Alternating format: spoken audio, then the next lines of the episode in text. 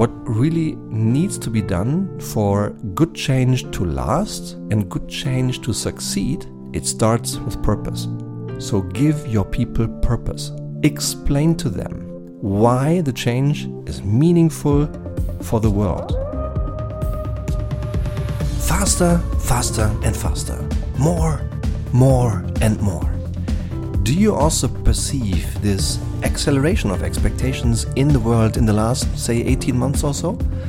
I think it's been a constant, as long as I can think back, that in fact in every single year, global economies were growing a little, in most of the years at least, and there was this underlying assumption, this underlying expectation to constantly increase productivity, to constantly deliver 1 or 2% more with the same resources, or to deliver the same with 1 or 2% fewer resources. And in some cases, even to deliver more from less. It's been a permanent theme.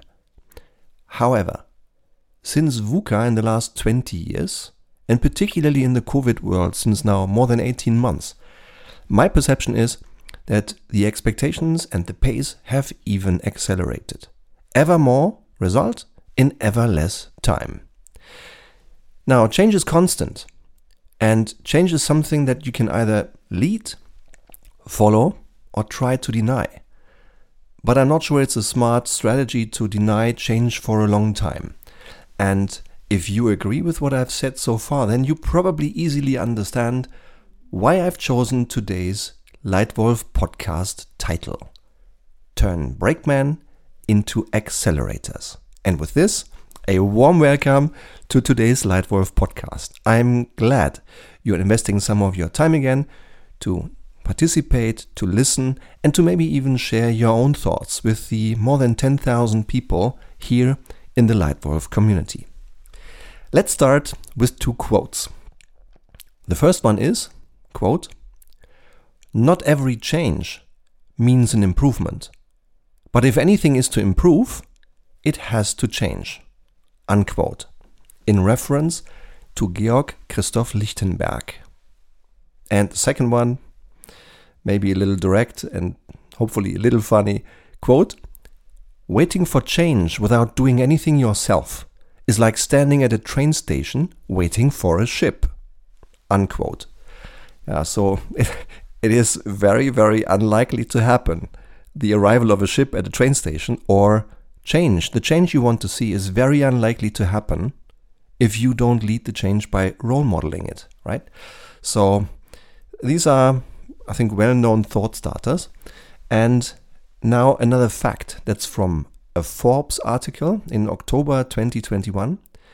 And there was a, um, a research shared where a few hundred people were asked whether they prefer staying in their comfort zones or whether they would be happy to go beyond their comfort zones. Now, have a guess. Have a guess. I had a guess as well. Have a guess how many people even actively responded, yes, I prefer staying in the comfort zone. What would you guess? Okay. My guess was around 50%. Reality is 62% of people even saying, I prefer to stay in the comfort zone. And I assume now, this is now Stefan assuming, probably there are another 10 or 15% who might prefer to do it, but who feel uncomfortable admitting it. So, round about two thirds of people say, I prefer to stay in the comfort zone. Here we go. This proves that humans are creatures of habit. Change breaks habits change is uncomfortable. So, to an extent, it's understandable that not everyone immediately jumps up in joy when there is change. Because change means work. Change can be uncomfortable. And in these moments, you might have seen, you might have experienced in your private life, in your business life, people playing the brakeman. People stopping the change. People not only not wanting to follow, but even actively resisting. And while I understand this to an extent, I think this cannot sustain for a long time. And you, as a leader, have to intervene and make sure that everyone in your team rows in the same direction, with the same goal, with the same intensity. And I admit, I don't mind, I understand if people are scared at first and don't understand, but I have very low tolerance for permanent problem admirers. People who enjoy describing problems in all kinds of details, then withdrawing into the victim role and not suggesting any single solution. I define these people as problem admirers. And in a maybe different case, in a better case, preservers. People trying to preserve the status quo rather than helping the change. Now, question for good change, brakemen are standing in your way. You need people who at least follow the change, who want to follow the change, or even lead the change. Ideally, you need a few, a handful, maybe more than a handful of accelerators. But, question to you how do you turn brakemen into accelerators? If you have ideas to share, share them please. Join me on LinkedIn to share with the group. Drop me an email, whatever you like. I'd, be curious to learn also from you and to invite you to foster the learning here in the group. How do you turn brakemen into accelerators? Let me give you three ideas to think about. Number one, give purpose. An old, ancient Chinese philo- philosopher, more than 2000 years ago, around about the time of Christ, has said the following sentence quote, Who wants performance needs to offer sense. Unquote. Sense to me is very similar to purpose. I think this is a wonderful quote. Yeah? Who wants performance needs to offer purpose. Or have you ever seen people who change because they are told to? Because they, there is pressure applied to them? I haven't. what really needs to be done for good change to last and good change to succeed, it starts with purpose. So give your people purpose. Explain to them why the change is meaningful for the world, meaningful and right for your customers, for the company, for them as individuals. Why is it right for them? What's in for them? Hmm? A little example of what you can do in order to help people see it. um, one of the things I often do in onboarding conversations when there are new team members in our company Typically on day one, we have an expectation alignment conversation. I first listen. I'd like to first understand who this human being is. Where do they come from? Where do they want to go? What do they love in business life? What inspires them? How can I help them grow? And then I also ask them, what do you expect from me? I mean, I, I run this company. I am a partner of you. I'm also your boss. So what do you expect from me? Uh, how can I help you win? And in the second part, I also turn around and share who I am, where I come from, what do I want to achieve, what inspires me in business life. And I also explain what I expect from this new team member. And one of my expectations is please, whenever there is a big problem, make me aware of the problem. Because problems occur, we are paid for solving problems. And please always come with your best solution. And don't worry if the solution isn't perfect yet. Maybe the problem just occurred five minutes ago or an hour ago. Don't worry if you don't have the perfect solution right away. But please, always come with your best proposals. And that helps, because this helps people understand what I expect. In this way, as soon as people adopt this behavior, they stop being part of the problem only, they start being part of the solution. They even start leading the solution by proposing the solution. Yeah, so this little trick that you might consider thinking about or even adopting, this little behavior to say, Thank you for the problem. What's your best proposal? Is one way how to help people turn from brakeman into accelerators. So help them see how the change is beneficial for the world, the customer, the company, and for them individually. Help them see the purpose of the change and then expect them to come with solutions. So, tip number one how to turn brakemen into accelerators give purpose.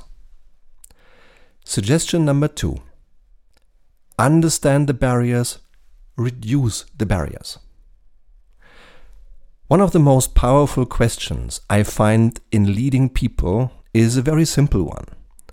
Whenever I am in a situation when a partner, a colleague, a customer, a team member does something that I don't think is right, that I don't think makes sense, then it doesn't help me to get emotional and explode.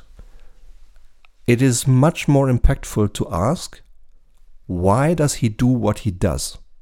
And not what makes sense. Why does he do what he does? Huh? And sometimes I can reflect about it and find partial answers myself. The more effective way is to ask him or her to ask, why do you do this? Right? So, and typically in my life, I have found three classical barriers why people do what they do and not what makes sense. Number one, white spots. People aren't even aware they aren't aware what exactly the change is. They may not be aware why the change is good for them. They may not be aware of the impact of their own behavior right now on the desired change. Maybe they have behaved in a certain way for 30 years, and now you are expecting them to change. And they don't even realize yet that their own current behavior is, is having a potentially negative impact on the desired change. So, barrier one, white spots. Barrier two, convenience. As just said about this uh, Forbes article, 62% of people even overtly admit I prefer staying in my comfort zone. So people are comfortable. They want convenience. And sorry, change is uncomfortable. So help them out of their comfort zone. And number three, fear. Sheer fear. When you have people in your team who for a long time practiced routines, developed routines to do certain things in a certain way, then they are used to it. They know that it works and they know how it works. However, if you expect change, if you expect better results in half the time, this means change for people. And then in my life, it has never ever helped to just increase the pressure, putting more work on people, pressing people, creating fear. It has never ever helped on a sustainable way in my life. And on top, it's not a leadership style that I want to adopt in my companies. So, much, much better in my experience now is to understand why people do what they do finding the barriers and then reducing the barriers, not pressing them. Pressure creates counter pressure.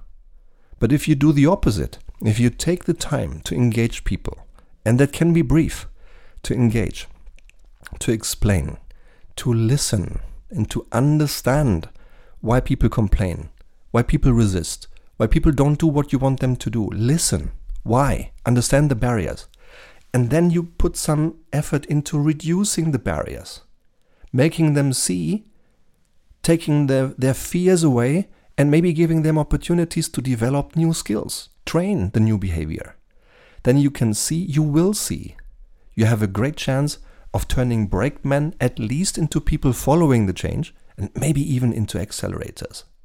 So, suggestion number two how to turn brakemen into accelerators understand barriers and reduce the barriers. And tip number three ask for a decision. Check out or check in. If you need a change, if you are leading a team that has had mainly analog processes for as long as you can look back in history, and since a couple of years is more and more adapting to a digitalized world and adopting digitized ways of doing the work in order to save a lot of time and in order to save cost, then the world has changed. And if you have team members who simply want to refuse working in a digital way, then help them. Help them understand the purpose. Help them reduce their barriers. And once you have done everything that's reasonable to help these people, then ask them to make a choice. If you want to continue working in a purely analog way, fine, I accept that. And you have to accept the consequence, then please find another workplace in this company or in another company. Check out, please.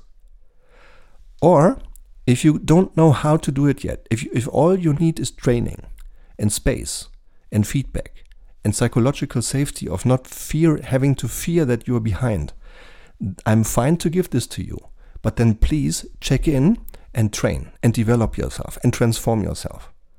So the only option that doesn't exist any longer now is the status quo.